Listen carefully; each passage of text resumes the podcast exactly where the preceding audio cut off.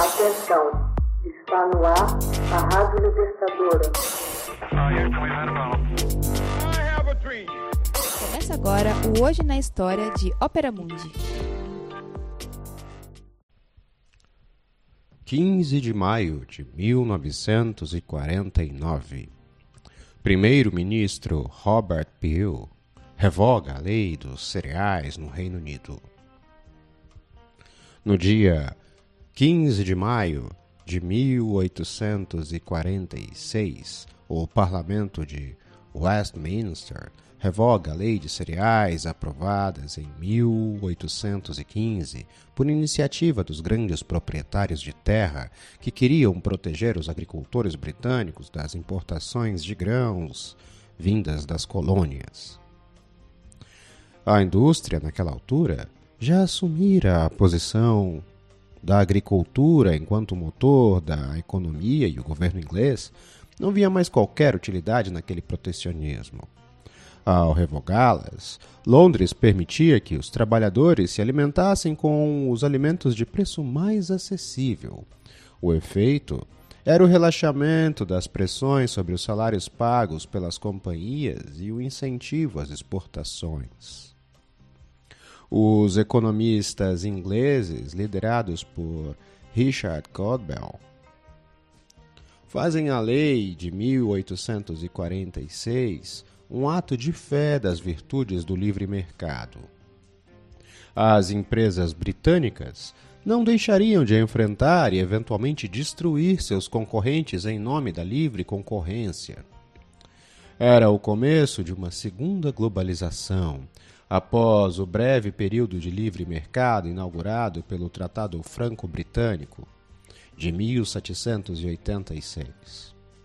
O primeiro gesto protecionista do Reino Unido sobre os cereais foi aprovado pela primeira vez em 1804, quando proprietários de terras que dominavam o parlamento buscaram proteger seus lucros com pesados tributos sobre os grãos importados durante as guerras napoleônicas, era praticamente impossível importar cereais da Europa continental. E isso levou a uma expansão da cultura do trigo na Grã-Bretanha e uma elevação do preço do pão. Fazendeiros temiam que, ao fim da Guerra de 1815, a importação de cereais levaria a uma baixa no preço dos alimentos. O temor se justificava com a queda do preço da saca de trigo, que custava 126 libras e passou a custar 65 libras. Os proprietários de terra pressionaram os membros da Câmara dos Comuns para agirem em defesa de seus lucros. O parlamento respondeu aprovando uma lei que permitia a importação de trigo com isenção de impostos quando o preço doméstico caísse muito. Durante a aprovação dessa legislação, o parlamento teve de ser defendido por tropas armadas contra a fúria da multidão reunida à frente. A população das cidades distantes de Londres, em franco crescimento, tinha uma aversão a esta lei visto que tinham de pagar o preço alto pelo pão. Os industriais viam as leis dos cereais como um exemplo de como o parlamento favorecia os grandes proprietários, o que os deixava receosos de que essas leis resultassem em demandas por aumentos salariais. Em 1828, o parlamentar William Hodgson tentou aliviar a angústia provocada pelo alto preço do pão, introduzindo uma escala móvel de impostos de acordo com o preço. Uma depressão econômica em 1839 e uma série de más colheitas criaram uma forte onda de protestos contra esse pacote de medidas. Nas eleições de 1841, o líder da Liga Anti-Lei dos Cereais, Richard Cobden, foi eleito membro do parlamento. Embora continuasse viajando pelo país, discursando contra essas medidas no parlamento, ele assumiu uma posição mais moderada, insistindo, junto ao governo, na premência desta reforma.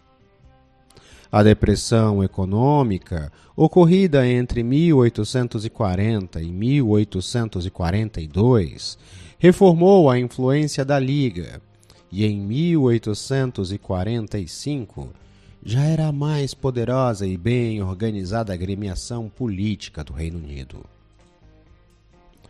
O fracasso da safra de batatas na Irlanda naquele ano e a fome generalizada que se seguiu obrigou o primeiro-ministro Robert Peel e seu governo conservador a reconsiderar a conveniência da lei. Nacionalistas irlandeses como Daniel O'Connell envolveram-se na campanha.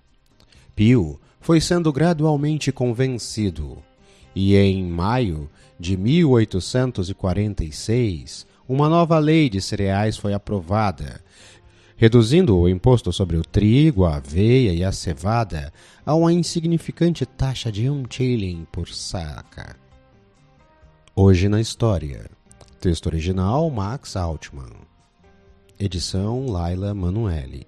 Narração e adaptação José Igor. Você já fez uma assinatura solidária de Opera Mundi? Fortaleça a imprensa independente. Acesse www.operamundi.com.br/apoio. São muitas opções. Você também pode fazer um Pix usando a chave apoie.operamundi.com.br. Obrigada!